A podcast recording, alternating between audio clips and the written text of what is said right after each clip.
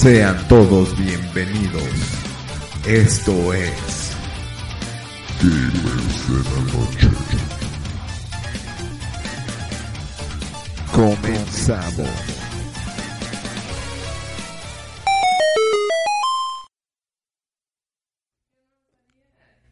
Ya estamos una vez más aquí con ustedes. Eh, sí, ya, ya empezamos. Este, esto es Gamers de la Noche. Una vez más estamos eh, en una transmisión nueva. Este, el, eh, a ver, espérenme,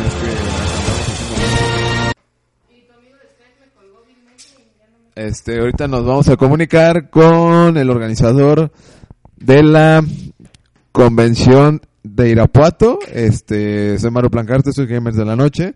El, tema de hoy es arquitectura de videojuegos, cómo se relaciona la arquitectura con los videojuegos. Y pues no me queda más que agregar, más que presentar a mis amigos y colaboradores, Wendy y Omar. Hola, ¿qué tal? Muy buenas tardes. Una vez más con ustedes, bienvenidos a Gamers de la Noche. Buenos días, señores usuarios. No, no es cierto, este, gracias, este, disculpen por eso. Ah, me lo pego más, bueno, eso es muy bueno. Este, buenas tardes a todos, chicos, espero que nos pasemos, chicos y chicas, espero que nos pasemos divertido y aprendamos algo. Y pues a empezar el podcast, ¿no? A darle con todo. Bueno, y tenemos un invitado especial, eh, un amigo de la Facultad de Arquitectura, el buen José Antonio López Tocabén, eh, alias Pepe para los amigos. Pepillo, preséntate. Ya se cohibió con, con el micrófono, dice que no le gusta un, este tipo de formas.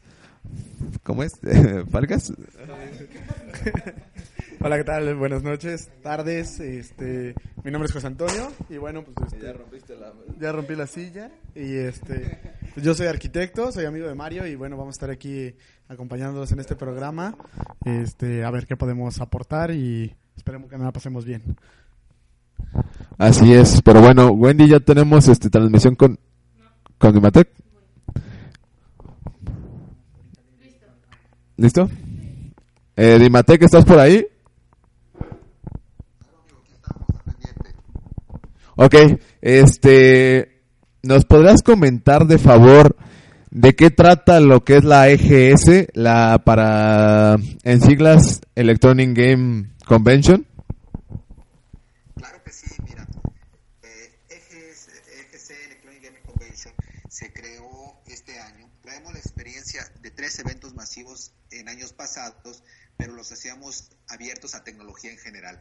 Este año eh, cerramos filas, vemos el mercado muy interesante en cuestión de los videojuegos y además la cultura de los videojuegos es algo que está tremendo, ¿no? Analizar que es una de las economías más grandes del mundo la música al mismo tiempo, pues no es de despreciarse. Entonces estamos haciendo un evento único en todo México. Sí, por lo que, por lo poco, bueno, o mucho que nos has revelado, eh, he visto que es un proyecto demasiado grande y muy ambicioso y la verdad como gamer te agradezco que hagas este tipo de proyectos, que impulses eh, la cultura gamer y que nos apapaches como tú lo bien lo comentabas en tu en tu video.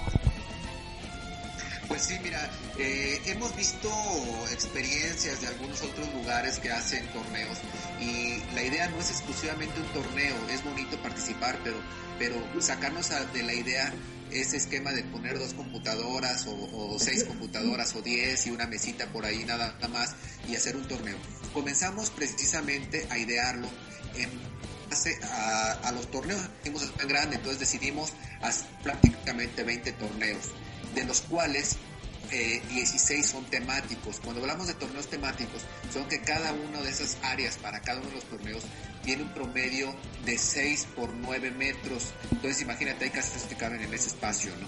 Entonces, por ejemplo, para ejempl- ejemplificarlo, jugar FIFA en este torneo temático, vas a tener, eh, cuando entres a jugar, vas a entrar a una cancha empastada, con sus gradas, con sus porterías, completamente este, en un ambiente futbolístico, donde habrá un comentarista que estará narrando el partido en vivo, donde habrá quien te lleve tu refresco para, este, pues, como tipo aguador. Entonces, todo un ambiente temático tremendo para que tú te sientas la estrella de este evento.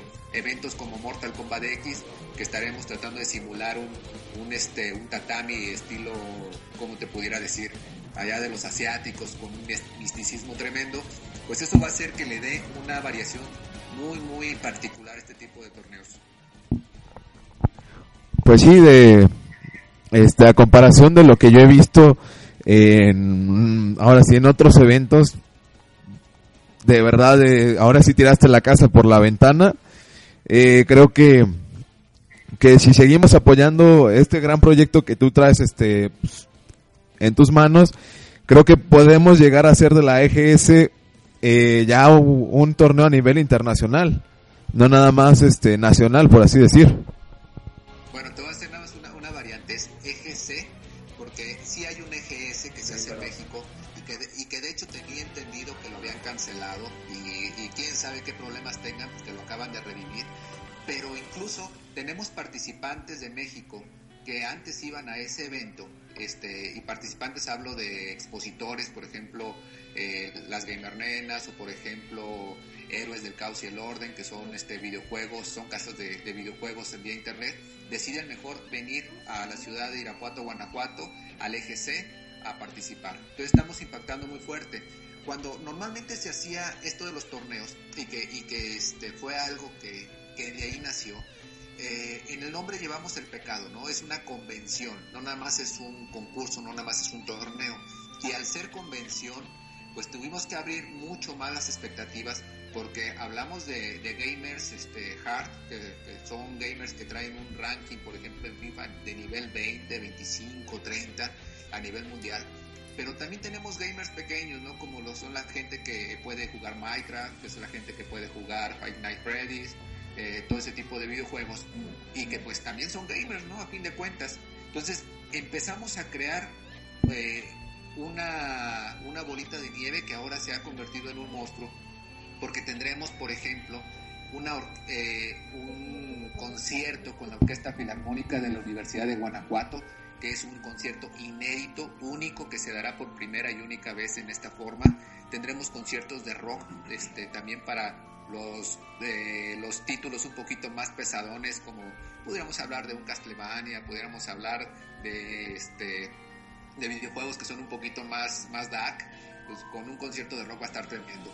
Tenemos confirmados también a, la comunidad Chipotle, que, que son Chiptones, que también es un concierto de música con, con chip, con lo que le llaman este, música de, de 8 bits, que son los de los Game Boys, los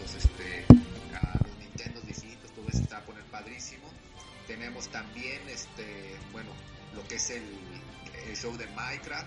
Tenemos algunas conferencias que en esas conferencias precisamente queremos hablar de los mitos y de las verdades que son de los videojugadores, porque estamos cansados de que eh, cataloguen al videojugador como alguien sin vida, como alguien que no tiene este futuro, como alguien que está desocioso, que no tiene dinero. Y pues la verdad es que el que es gamer tiene y tiene buen dinero para poder invertir en tantas consolas y tantas cosas, ¿o cómo ves? Así es, este, creo que das un, un punto clave. Eh, digo, ahorita la economía está un poco difícil, pero creo que aquí a todos nos ha costado un poco de trabajo conseguir nuestras consolas, computadoras y, y demás, este, ahora sí, mm, digamos, biblioteca de, de juegos que tenemos en casa. Y por lo visto, creo que, bueno, como Gamers de la Noche, pues vamos a ir a un, a, bueno, es nuestro primer evento. Eh, y vaya que es un gran evento al que vamos a ir. Eh, y de verdad te damos las gracias de antemano por darnos la, la oportunidad de estar ahí. Y pues, este, ahorita y hace unos instantes yo estaba como con la comunidad de Smash de aquí en Morelia, que le mando unos saludos. Este, ellos me comentaban, más bien, están muy entusiasmados por asistir al torneo de Smash y, ya, ya, ya estamos armando equipo para, para ir ese y, y empezamos a armar también para varios torneos de aquí, bueno, de, de allá en Irapuato. Este, algo más que gustes agregar, Dimatec.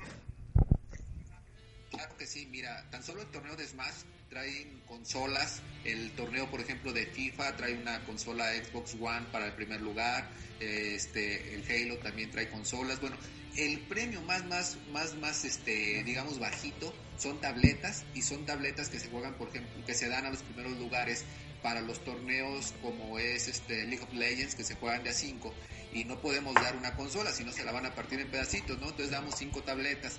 De ahí todos los torneos tienen una muy buena calidad en premios, de tal forma que va a valer la pena para los que sí son muy buenos este, concursantes y los que no se van a llevar la divertida de su vida. Es una convención, es el lugar donde vamos a apapachar a todos los videojugadores, sin importar las edades, sin importar qué tan este, buenos o medianamente buenos sean y va a ser una experiencia única. Estamos apostándole en marcas muy poderosas que nos están apoyando, como lo es, por ejemplo, Republic of Games. También tenemos de nuestra parte a lo que es el estado de Guanajuato, a la OCB, este, a lo que es este municipio de Irapuato, que están apoyando muy fuerte este evento. Entonces, sin duda alguna, va a ser un evento que va a trascender fronteras. Bueno, están confirmados algunos participantes argentinos y chilenos que van a venir a jugar. Entonces se va a poner muy padre. Así es. Bueno, algunos de aquí de la mesa tienen alguna pregunta para Dimatec.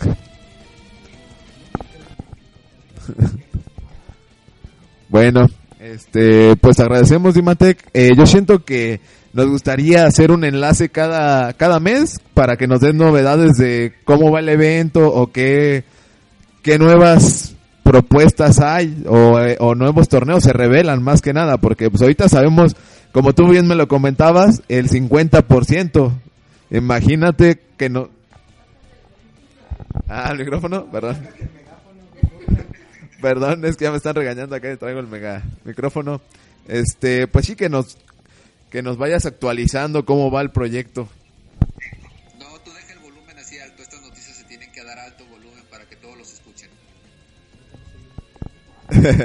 sí, es que Wendy, bueno, aquí nuestra compañera ya se está quedando sorda por... Pero bueno, Dimatec, este, ¿qué te parece? Este, pues sí, este, un enlace, digo, mensual, o si quieres, semanal, no sé, como tú veas. Por mí adelante, va a ser un gusto poder estar contigo semanalmente, porque a fin de cuentas, como bien lo dices, no se ha liberado ni el 50% de la información. Faltan tres meses y cachito para el evento y apenas empieza a liberar la información del evento y me daría mucho gusto que tú tengas las primicias. Muchísimas gracias y aquí encantado de tener las primicias en Gamers de la Noche este y estarlas compartiendo para el resto de del mundo y no nada más de la nación, o sea, del mundo.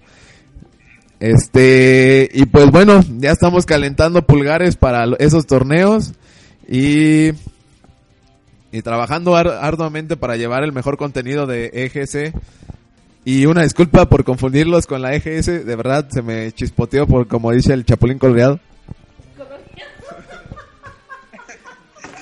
No te preocupes y créeme que, a fin de cuentas no, no nos incomoda tanto. Estamos ganándoles el mandado y eso nos llena de orgullo porque ellos tienen añísimos funcionando. Nosotros en la primera edición estamos haciendo las cosas bien y con esto pues para adelante. Ok, pues muchísimas gracias. Y sí, digo, de aquí creo que ya todos vamos a decir que sí, algún torneo, obviamente, pues a mí me va a tocar estar este, respaldando aquí todo Gamers a la Noche. Pero aquí mis compañeros sí van a tener la posibilidad de participar si quieren. Este, aquí mi, mi, invitado es este fan de FIFA y de, y del Smash y también yo siento que le va a entrar por ahí. Pero bueno, este,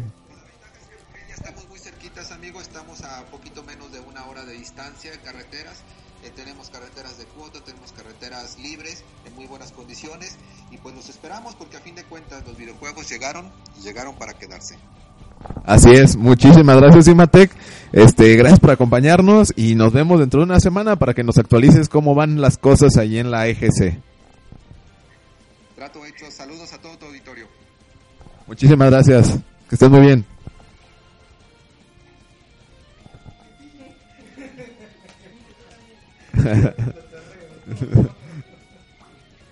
Pues bueno, ya lo escucharon, gente gamer, este, amigos y demás, auditorio gamer y no tan gamer. Hay para todos, para los, ahora sí, para los nubis, por así decirlo. Eh, pero bueno, este, entremos en materia, Pepillo. A ver, ¿tú qué relación encuentras con la arquitectura y videojuegos. Y no te vayas a poner muy nervioso. Nada eso, relajado. Este, bueno, este, pues la relación este, que le veo entre los videojuegos y, y, este, la arquitectura, pues obviamente sería este, el envolvente, todo lo que sería los ambientes que se generan. Este, así como los escenarios, ¿no? Las plataformas donde, donde se llevan a cabo. Este, a mí me gustan los videojuegos, he jugado bastantes y eh, bueno, hablando de alguno de los que más me gustan, el Assassins, eh, bueno, pues tiene unos, este, unos escenarios bastante buenos y además pues remonta a, lugares históricos en donde pues es la parte histórica, ¿no? De, es parte antigua de Italia y se, se generan algunos escenarios bastante buenos. Eh, de hecho, muchas cosas que se vieron en la escuela, ¿no? En, nos tocó verlas ahí en Historia de la Arquitectura, este, y te las remontan, te las ponen así como arquitectura importante, como personajes, ¿no? Eh, creo que sería ese el primer, este, el primer acercamiento entre los juegos y la, y la arquitectura. Bueno, eh, digo, ahorita que tú hablabas de Assassin's Creed, lo quería, no lo quería tocar tan rápido, ¿verdad? Pero ya lo tocaste eh, luego, luego. Eh, hay una arquitecta, ya no vine eso, veniste a transmitirlo a tocar. este, no, este, esa palabra creo que no la usé bien, ¿verdad? Este, hay una arquitecta que colaboró en Assassin's Creed 2 con, este, se llama Marilisa Navarro.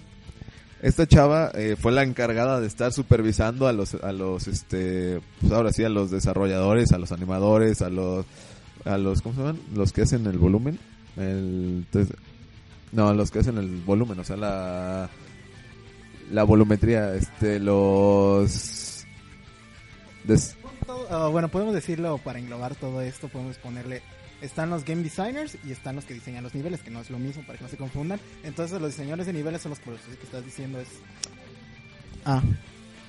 ¿Te gusta, verdad? Este entonces uh, la gran diferencia aquí es que unos piensan cómo va a funcionar el juego con las mecánicas y los otros hacen los niveles. Entonces los que les ponen el volumen a los, a los niveles, de hecho ellos fueron a ver cómo estaban esas edificaciones todavía las que quedan para poder checar las diferencias y hacerlo. No sé si se respondió la pregunta, pero ahí está. No la respondiste, pero gracias por cultivarnos. A... sí, pues, o sea, lo... Sí, los que crean el volumen de los escenarios, o sea, los desarrolladores de los escenarios, este, pues ella estaba supervisando de que no cometieran cada atrocidad y dijo que si había alguna que otra atrocidad, decía que en ese entonces pues no habían este trabajos muy bien elaborados de herrería, que eran muy muy sencillos y, y, ella encontraba acá este todas unas obras de arte en, este en 3D y dice obviamente pues eso no va. Es, sí al fin y al cabo no es un videojuego pero ellos querían que le, ella los ayudara y los respaldara. Dijo que ella este su creo que su especialidad era arquitectura pero también este se había estudiado en historia del arte digo se había sí, especializado en historia del arte en la cual pues ella les empezó a, a bombardear de, de, información de, pues, de cómo estaban vestidos en, esa época y todo eso. O sea, ella los cultivó a tal grado de hacer todo a la perfección que a ti te gusta un montón. Este, pero bueno, ¿algo más que quieras agregar? Sí, eh, bueno, pues sí, eh, en, además creo que, bueno, dentro de los videojuegos, pues obviamente compartimos con todos los desarrolladores eh, eh, algunos programas, ¿no? Eh, compartimos programas que se usan tanto para desarrollar videojuegos como se utilizan para hacer animaciones este, en 3D porque fueron películas y pues de igual manera nosotros este, llegamos a utilizar este, softwares de, ese, de, de, esa, de esa, magnitud y, y muy parecidos eh, para levantar volúmenes, para este, edificar, hacer renders este, y dar este, recorridos virtuales. Creo que también es otra otra de las características que tienen en común la arquitectura y, los videojuegos, ¿no? Eh, esa compatibilidad en los programas que llegamos a usar. Así es. De hecho, este hace unos días yo, bueno, en la página vieron que subí un video del Unreal Engine de un speedrun de crear un escenario. Eh, me vi a la tarea de descargar el Unreal aquí para mi laptop y empezar a trabajar en él, pero pues, o sea, querías, bueno, te acostumbras a usar 3D Max y dices, este es todo un nuevo mundo. La verdad me gustó descubrir este nuevo mundo que son los engines. Que los engines, lo único, bueno, la única diferencia es que pues, ellos renderizan en tiempo real. Lo que en un, un programa como 3D Max o Maya te lo renderiza en que unos 5 minutos. Depende del poligonaje. Eso es muy importante. Porque puedes hacer una figura súper chafísima, pero que tenga muchos polígonos. Se puede tardar de, de 5 a 10 minutos, dependiendo sobre, sobre todo tu procesador y tu RAM. porque Pero eso es meternos en cosas más, más técnicas, pero sí se tarda mucho dependiendo del polígono. Pues sí, o sea, obviamente, o sea, dependiendo del volumen que tú vas a renderizar. Pero bueno, yo también porque me puse a hacer un el concepto, digo, el personaje de Link, ahí ahí fue que entendí lo de los polígonos, fue donde dije, ok, ¿cómo hacer más este menos pesado el proyecto? Pues obviamente tienes que empezar a quitar toda la basura que no te sirve, o sea, toda la parte de abajo del, del proyecto, por así decirlo. O sea, cuando nosotros hacemos un render de una casa, lo ideal es quitarle, pues, la parte de abajo de la de los volúmenes. ¿Me explico?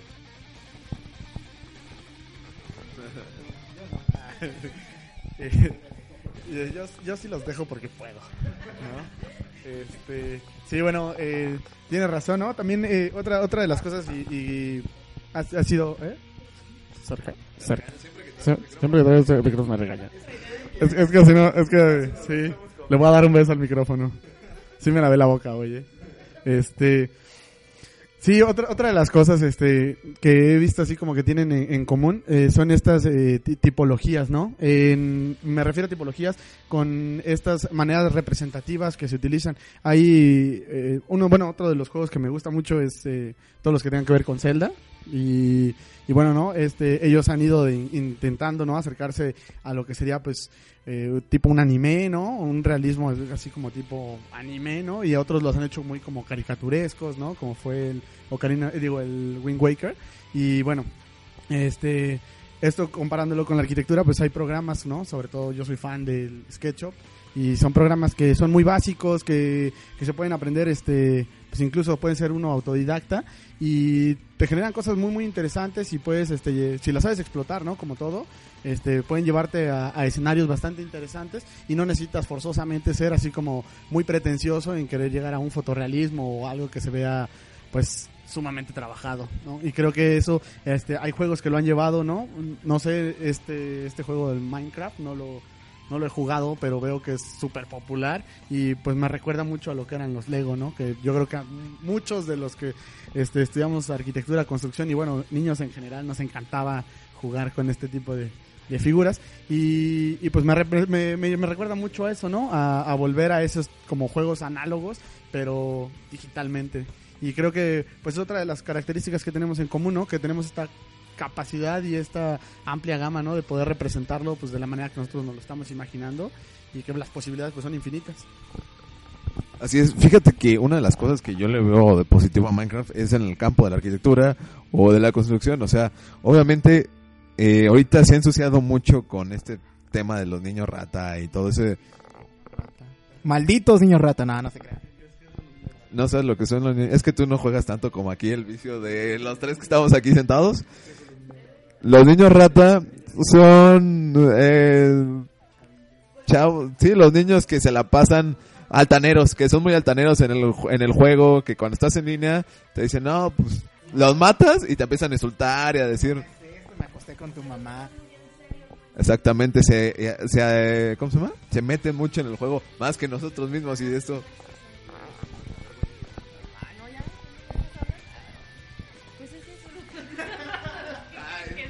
No, pues es que están bien inmersos y ya sabes, ah, y acá y acá.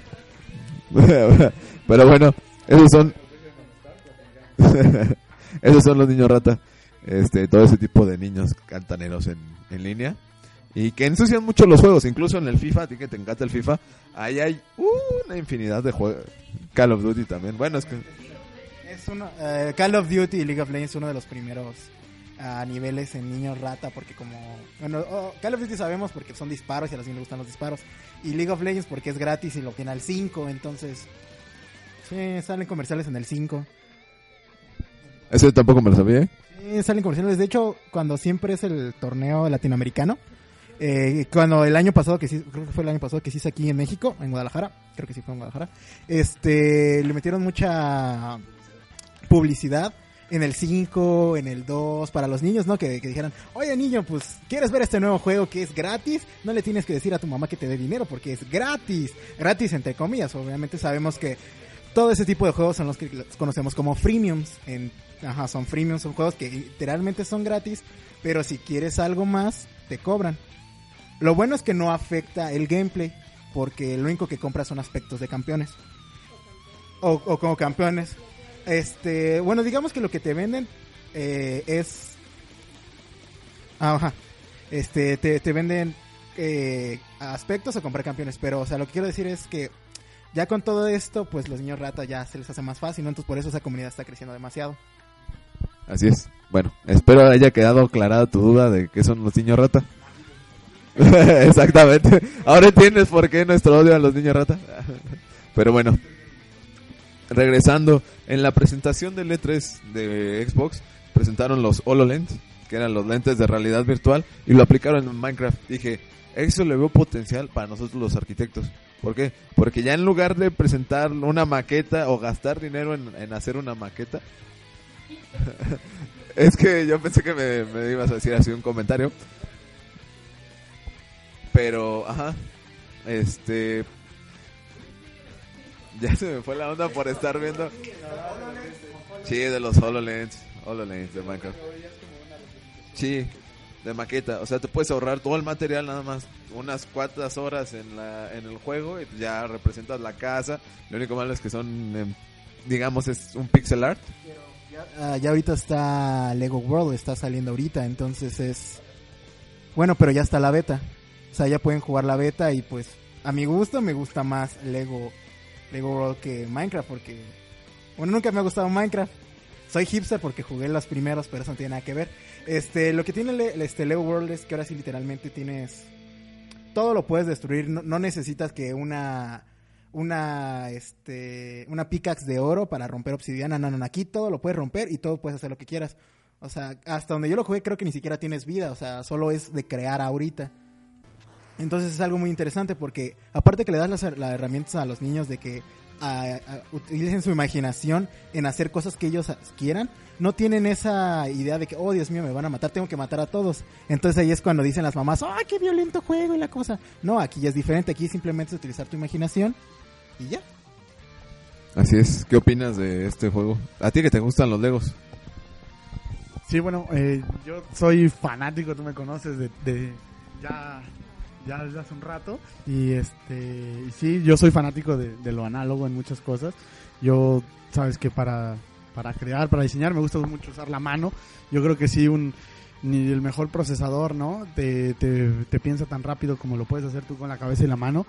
Pero se me hace muy interesante que puedan desarrollar juegos, eh, pues precisamente como decía, ¿no? Que no, que no tengas vidas, que no tengas que no tengas un objetivo, que tu objetivo sea crear. Y eh, viéndolo desde ese punto, creo que sí me llama más la atención ese, ese juego de Lego que el mismo Minecraft para poder presentar algún tipo de, de proyecto.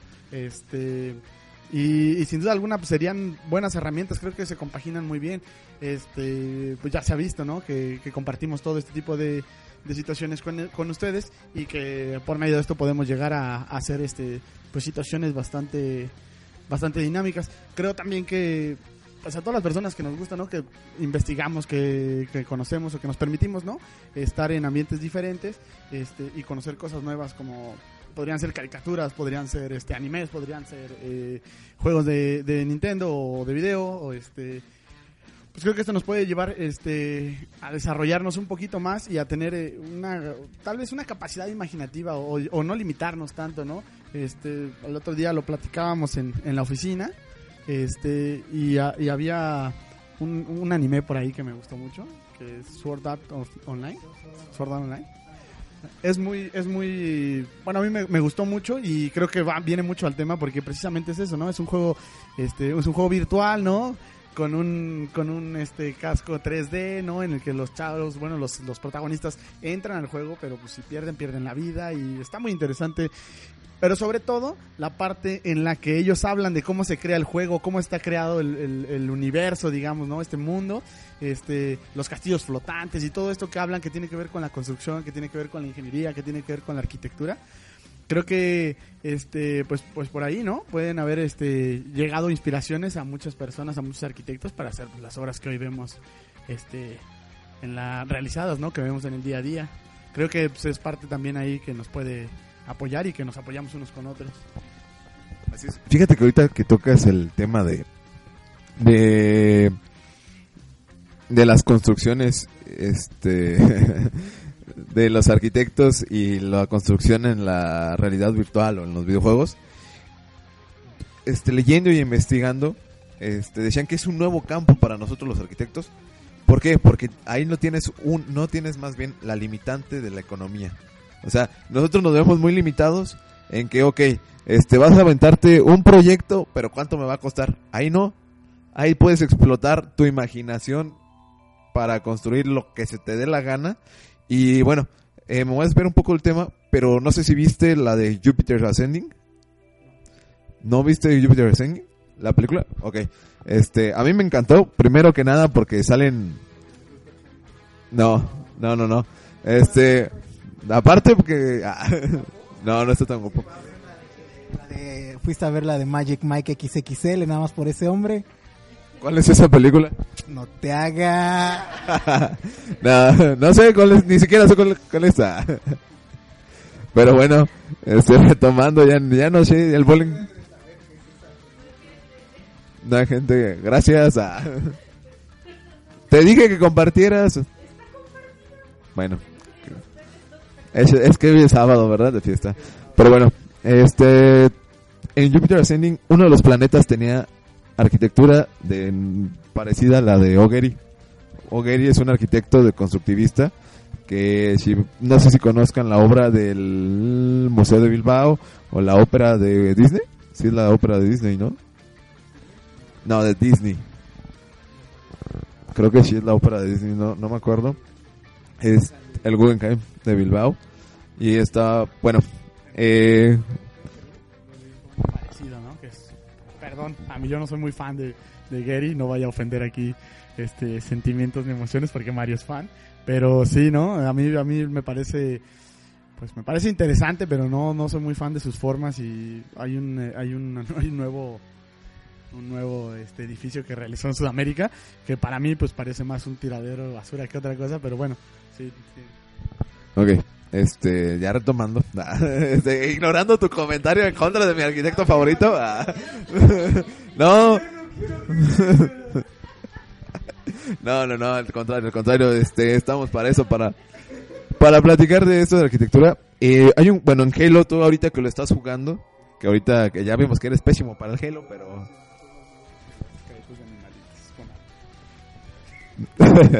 ¿Quién se come las galletas de animalitos con agua?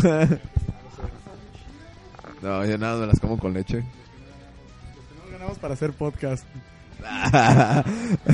Pues, si te fijas, todo el equipo lo trajo Wendy, no sé de... ah. y no lo estamos usando, es que es que ya, ya chafeó. Usamos el micrófono de Rock Band. ah. Es para, es para el sentimiento que estamos en un juego, ¿no? Pues estamos cantando en rock bien mal, pero estamos cantando. Así es, así es, esa es la, esa es la esencia del podcast, cantar bien mal. Pero me gusta mucho, digo, ya retomando, me gusta mucho las estructuras orgánicas este que manejan Halo. No sé si te has percatado de las estructuras, de que incluso se, se dedican hasta en la mínima columna a desarrollarla, a, a elaborar este pues una ilustración de la, de la columna más insignificante que hay en el juego. De no sé, este, pues es que sí, las columnas podría ser lo más chiquito que podrás encontrar en el, en el Halo. Obviamente, pues también Simplemente con las texturas de la pared, o sea, se ve en el detalle que le ponen.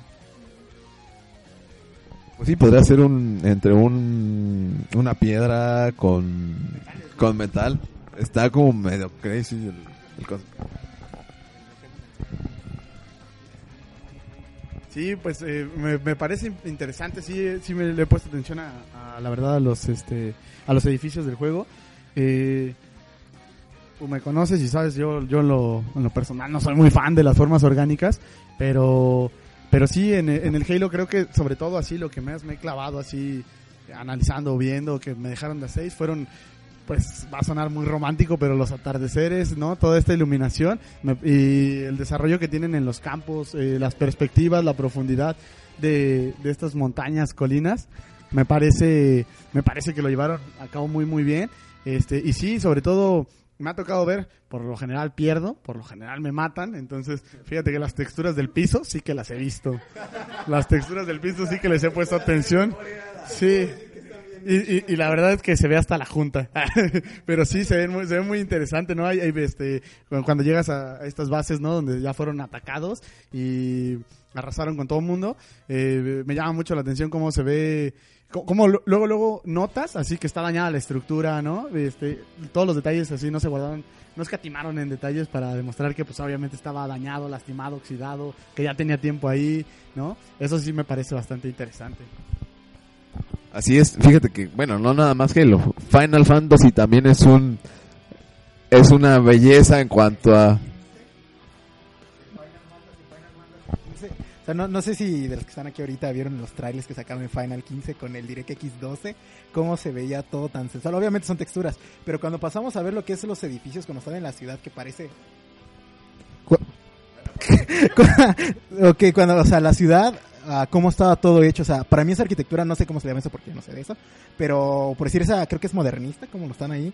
Este, lo que me me llamó mucho la atención es por decir cómo utilizaban el mismo reflejo de sol para generar luz adentro de los lugares. O sea, que se veía algo muy impresionante. Y como les sigo diciendo, siguen siendo texturas, pero cómo pensaron eso de que ese edificio podría quedar aquí, todo eso me parece impresionante. O sea, es algo muy increíble como, a pesar de que saben que ellos pueden hacer un juego muy bueno, o sea, todo lo que tienen adentro de cómo le planearon de los edificios, las texturas, los colores, es algo increíble. Por eso es Square Enix, ¿no? Por eso ganan tanto dinero. Así es. Es es que fíjate que es lo que me impresiona. Tal vez no hay mucha mucho arquitecto dentro de las desarrolladoras, pero piensan mucho en lo en el resultado de los edificios, cómo puedes impactar al jugador, cómo le puedes dar realismo, cómo puedes envolverlo en la atmósfera del videojuego. Y mucho de eso lo hacen con las construcciones, con el paisajismo desarrollado en cada uno de los escenarios. Este, aquí tengo una pregunta ya se me fue por estar platicando de esto porque la verdad es muy pa- apasionado esto de platicar de la de los videojuegos en el desarrollo de los escenarios. Pero ah, uno de los juegos que a mí me fascinó ahora para Wii U fue el Xenoblade. De verdad, ves los escenarios y te, te impresiona, lo tienes que ver, te van a gustar. Este, también los atardeceres se ven impresionantes. La- el desarrollo de la, de la misma ciudad, que es toda tecnológica. Casi, casi, fíjate que sí, se ve muy nostálgico. es que sí se pasa cuando uno habla de arquitectura, se vuelve muy romántico hablando de construcciones. Y, y por eso me agarras la mano. y por eso estamos de la mano, ¿no? Toda la carrera, cinco años, cinco años de la mano, sentándonos uno en las piernas del otro. Ah, no era, no era, esa no era la mano. Ah. Demonios. Sí, eh, de, de lo que dices de, de los escenarios, hay, hay, hay juegos en los que me parece eh, pues que abusan, ¿no? Que tienen un acierto y abusan, no sé, hablando por ejemplo del Resident, el Resident Evil 5, me parece, si es el que pasa en África. Sí. Me parece ahí este bastante repetitivo, a pesar de que se me hizo buenísimo pues todo el entorno, ¿no? Esta parte así como, incluso, ¿no? Como se esmeran en hacer notar que, que esa parte de África es muy pobre. Este, pero no, no me, no me gusta tanto, no me gusta tanto. Me encanta que puedes atinarle a todos, eso sí me gusta. Que tengas una mira, eso se me hace fabuloso. Porque nosotros, digo, no latinaba, yo bueno, al menos soy malo, no latinaba, pero ni al arco iris.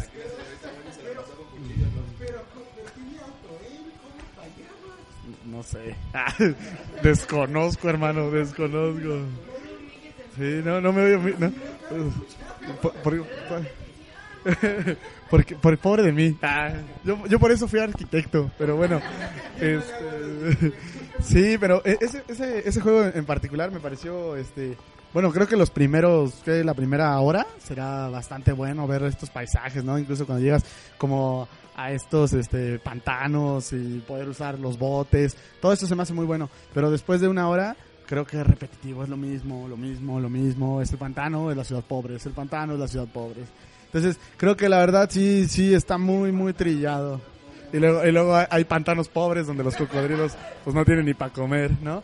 Pero, eh, y creo que otros, este, Resident tuvieron pues un poquito más, ¿no? Más desarrollado esa parte. Incluso, bueno, el uno, ¿no? Que pasa en un solo lugar. Este, creo que esta manera de recorrer la mansión y luego cómo hacen toda esta parte de abajo, ¿no? Y luego cómo sales al patio y luego, entonces, claro, ¿no? Incluso cómo hacen esto así como estos efectos como sombríos, ¿no? Casi casi veías las telarañas. Eso se me hizo muy bueno.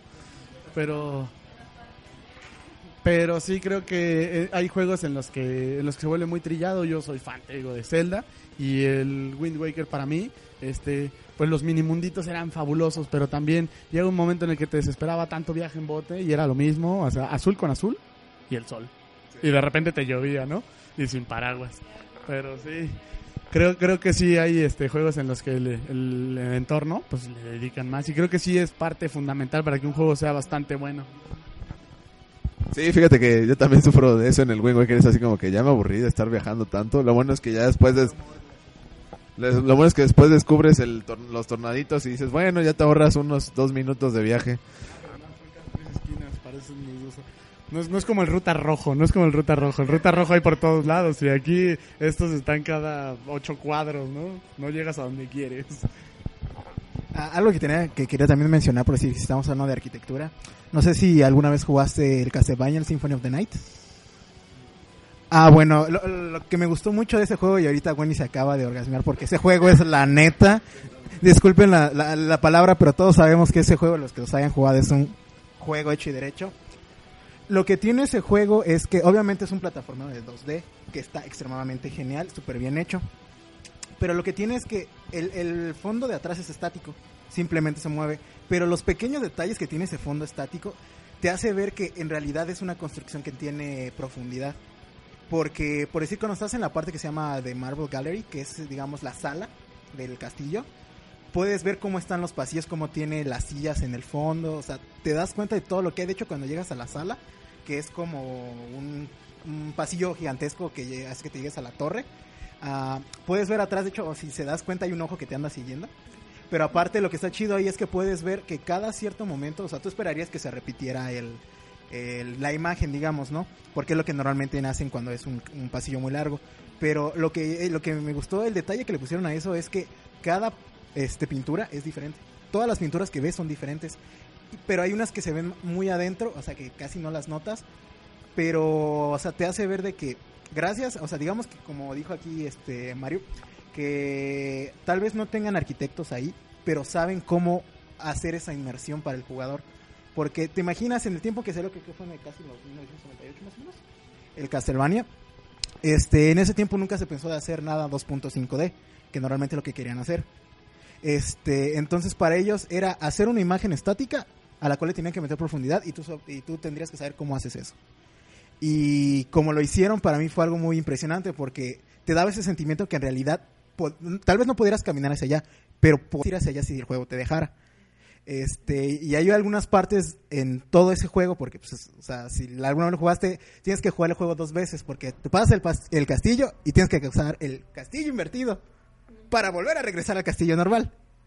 Está medio raro el juego, pero está muy, está muy, muy bueno. El soundtrack es algo genial, pero esa es otra cosa.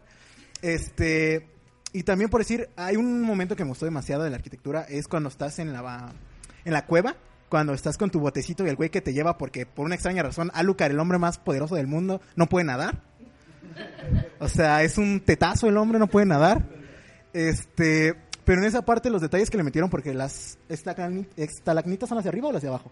Estalagnitas. Ah, ok. Las estalactitas lo que tenía algo muy impresionante es que tenían una animación de goteo de agua. Entonces, imagínate para en ese tiempo que ni siquiera tenían los recursos porque Konami le estaba metiendo todo a, a este al Castlevania, pero a los otros Castlevania, al de Play 2 que iban a sacar, que no me acuerdo que se llama Curse of Darkness. Ah, bueno, que a mí no me gustó, pero este, entonces se me hizo muy impresionante cómo hicieron toda esa inmersión simplemente con imágenes en esa arquitectura tan difícil de hacer. Creo que acabas de dar en un punto que yo quería tomar.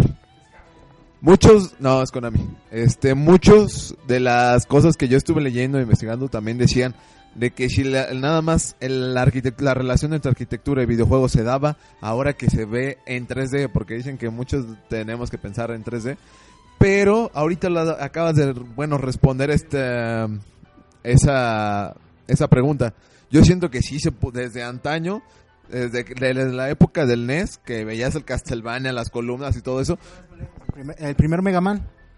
El primer Mega Man, o sea, todos se daban cuenta de que, por eso cuando estabas en el highway al inicio del juego, bueno, esos eran los X, pero al inicio del juego te podías dar cuenta que había una, una fábrica atrás. O sea, tal vez nunca podrías llegar a esa fábrica, pero te daba la impresión de que, ok, estoy llegando por un lado de una fábrica, tal vez sea la entrada trasera, pero estás viendo, o sea, cómo está la, la fábrica de todos lados, o sea, entiendes cómo funciona ese lugar. cómo manejan la perspectiva, por así decirlo.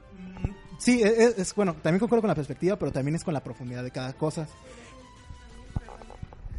Por ejemplo, también en, en las máquinas arcade, con los Kino Fighters, Street Fighter, todos los escenarios tenían su profundidad. Todos al mismo tiempo. sí, claro, pues es parte de nuestra infancia.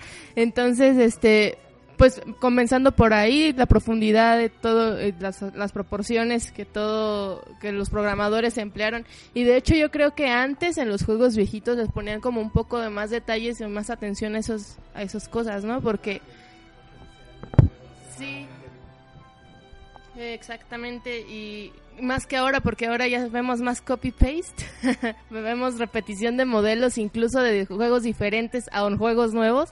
O sea, se nota cuando están reciclando. Exacto. Pero sí, o sea, aquí estamos hablando, este, tenemos pues aquí la idea de que con Wendy es, para nosotros es mejor que hagan un juego nuevo, que tal vez no sea tan, o sea, no nos interesa tanto de que las, que las eh, gráficas sean algo extremadamente genial, o sea, que digas, wow, o sea, se agradece que se vea muy bien, pero si no tiene esa inmersión, que digas, oh, wow, o sea, literalmente, literalmente me siento que estoy, soy este personaje, o sea, no sé si alguno de los que estén aquí ha jugado Amnesia, Ah, ese juego. Ese juego es uno de terror. Y, ajá, es un juego de terror indie, pero que yo sí considero un juego de terror. No de horror, no de espantos. No, que te vas a caminar y te va a salir un- una calavera enfrente de ti. Eh, eh, es un juego extremadamente eh, muy bien hecho. Es indie, que lo que me sorprendió mucho es que... Ajá, ajá, no sé si conocieron que salió luego Outlast, que era como Pero todo tiene sus inicios, no sé si fue con este, el del mono, este, ¿cómo se llama? El mono blanco que parecía marquín, Slenderman. Slenderman, que sus- es más viejo. Ah, bueno, Slenderman era más viejo porque salió de una creepypasta. Luego le hicieron su juego todo chafilla y luego salió lo que todo el mundo le tiene miedo. ¿Metal Slug? Ah, House of the Dead. House of the Dead. Ah. Ah, bueno, es que aquí tú sí puedes caminar, o sea, tú, tú tienes libertad de movimiento. Ah, no, es, de hecho, ya iba a llegar ahí porque ese juego lo que tiene es que está basado, creo que en el, en el siglo XVII. Bueno, no, es, es un juego que toma a, lugar en lugar ya casi saliendo de lo que es el, ¿cómo se le llama esto? Se me fue el nombre. Ah, no es Edad Media, lo que le sigue. No, no, no, no, no, el... Yo a mí no me gusta historia, discúlpeme, pero soy malísimo en historia. Eh, digamos que el Renacimiento. Ajá. Digamos que fue como en el estilo de Renacimiento porque está, está basado en un castillo. O sea, este cuate que se llama, no me acuerdo cómo se llama, pero cómo se puede olvidar, pero ese cuate este vive en un castillo gigantesco, gigantesco, gigantesco. Y lo que está genial de este, de este lugar es que solo llegas a ver una vez el castillo y es al inicio del juego cuando entras al castillo. Y todo lo demás es oscuridad y lugares super creepy, pero que ninguno se parece al anterior que pasaste. O sea, el, el lugar, digamos, si lo vieras de una forma de programación y veas cómo está el mapa hecho este tridimensionalmente en, el engine, te darías cuenta que se parecen mucho los, los lugares en los que has pasado. Pero cuando notas cada pequeña cosa que pusieron ahí, por decir, pasaste en un lugar que había un charco de agua y tú esperarías que ese charco de agua se repita como en otros dos lugares, ¿no? Dos cuartos más adelante. Pero lo que tenía aquí es que esa sensación de que no escuchabas nada, que todo se parecía pero no se parecía al mismo tiempo, te hacía sentir como que, Dios mío, que ¿cuándo me va a salir algo? ¿Cuándo me va a salir esto aquí? ¿Cuándo me van a matar? Exacto, o sea, no es de que, wow, te voy a salir enfrente y ya te miaste y que sigue el otro juego. No, no, no, no, no, o sea, todo, todo depende mucho, o sea, depende mucho el gameplay, pero también depende mucho la arquitectura, que es lo que te da ese sentimiento de, por decir, estar aislado. O sea, esos, ese corredor tan estrecho es lo que te hace sentir que ese miedo. Ajá, exacto, la claustrofobia, el terror psicológico. Entonces, o sea, ese juego tiene todo lo que los juegos de terror, entre comillas, quieren ahorita. Que no es solo jump scare, sino que simplemente es esa sensación de miedo. Pasó lo mismo con PT, con el playable teaser de Silent Hills. Que maldito sea Konami por quitarlo. Y Guillermo. I- Iba a ser un juego con Ajá, di- digamos que gracias a gracias a eso Konami va a levantar horrible, porque si te das cuenta, te- voy a salir tantito del tema. Konami el problema que tiene ahorita es que lo único que gana dinero ellos es en Japón, pero haciendo cosas de que son las ruletas. Y por lo, por lo extraño que parezca, se metieron a cosa de vida y de salud, que también le está dando el doble de dinero. Y, y, ah, perdón, y lo de los videojuegos está como a nivel 3 o 4. Y luego tienen lo que es este sus mercancías y todo eso. El único juego que le está dando dinero ahorita a Konami, porque PES ya bajó mucho de nivel, que es Pro Evolution, Soccer, bajó mucho, mucho de nivel. Y a mí me gustaba más ese que FIFA, cuando era Winning Eleven 7, internacional. O, o sea, todos recordamos pues cuando Konami era Konami, o sea, era wow, Konami, o sea, e- eso podía competir con Capcom y con todos ellos porque tenían Ajá, exacto, o sea, todos sabemos que Konami era una eminencia. Ah, pero bueno, al parecer nos está acabando el tiempo, pero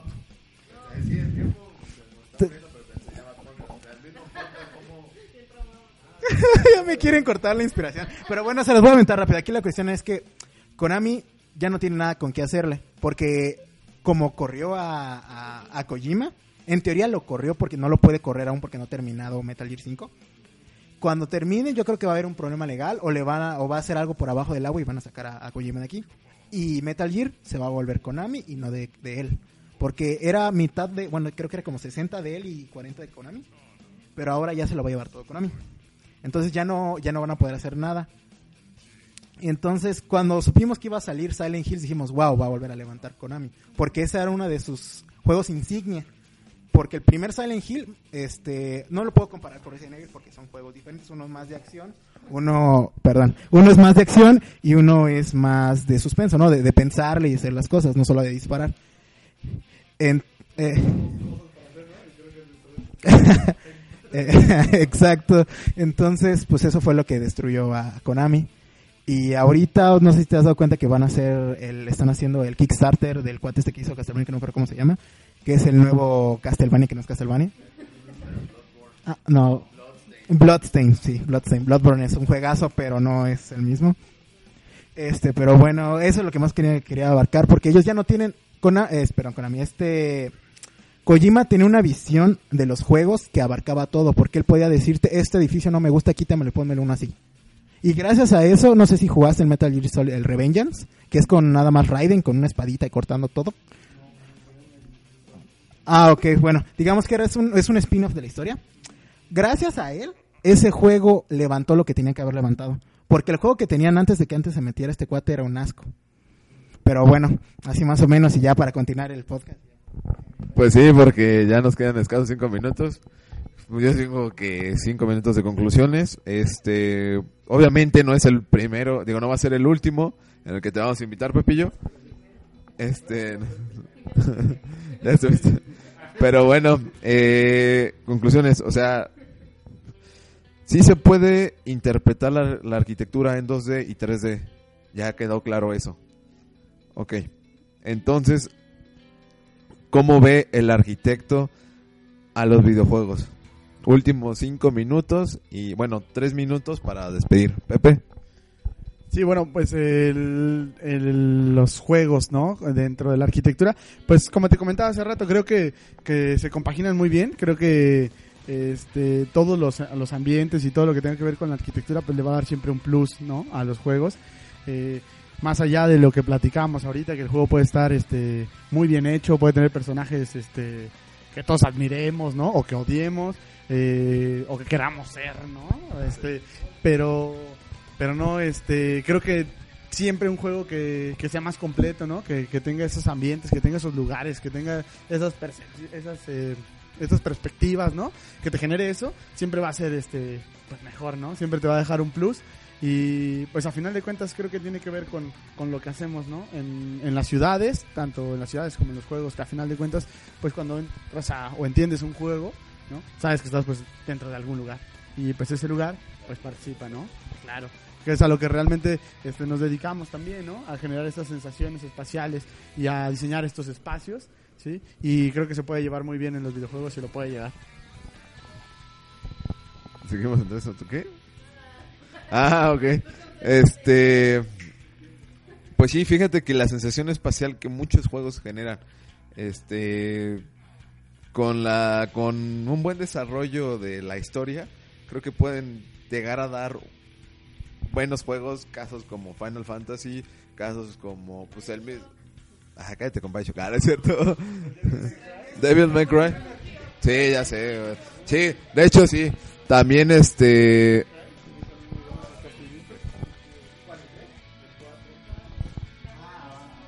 Ah, es que tú, tú te lo quedaste, ¿verdad? Bueno, yo siento que vamos a tener que, obviamente, hacer otro otro otro programa de arquitectura. Se supone que Bioshock está ambientado en, en Chicago, ¿no? De, de aquello de mil, mil y cacho, mil ochocientos, no me acuerdo. Estaba en, el tiempo de, estaba en el tiempo de la recesión en Estados Unidos, entonces era todo con fedoras y ese tipo de cosas, entonces sí. Sí, yo me acuerdo porque en una de las imágenes que yo vi de Bioshock, sí, ya sé, este, vi, vi a fondo de Chicago y otra de las, digo, de los juegos que a mí me fascinó, este, por una de las frases que decía, luego se las comparto, eh, fue Batman Arkham City.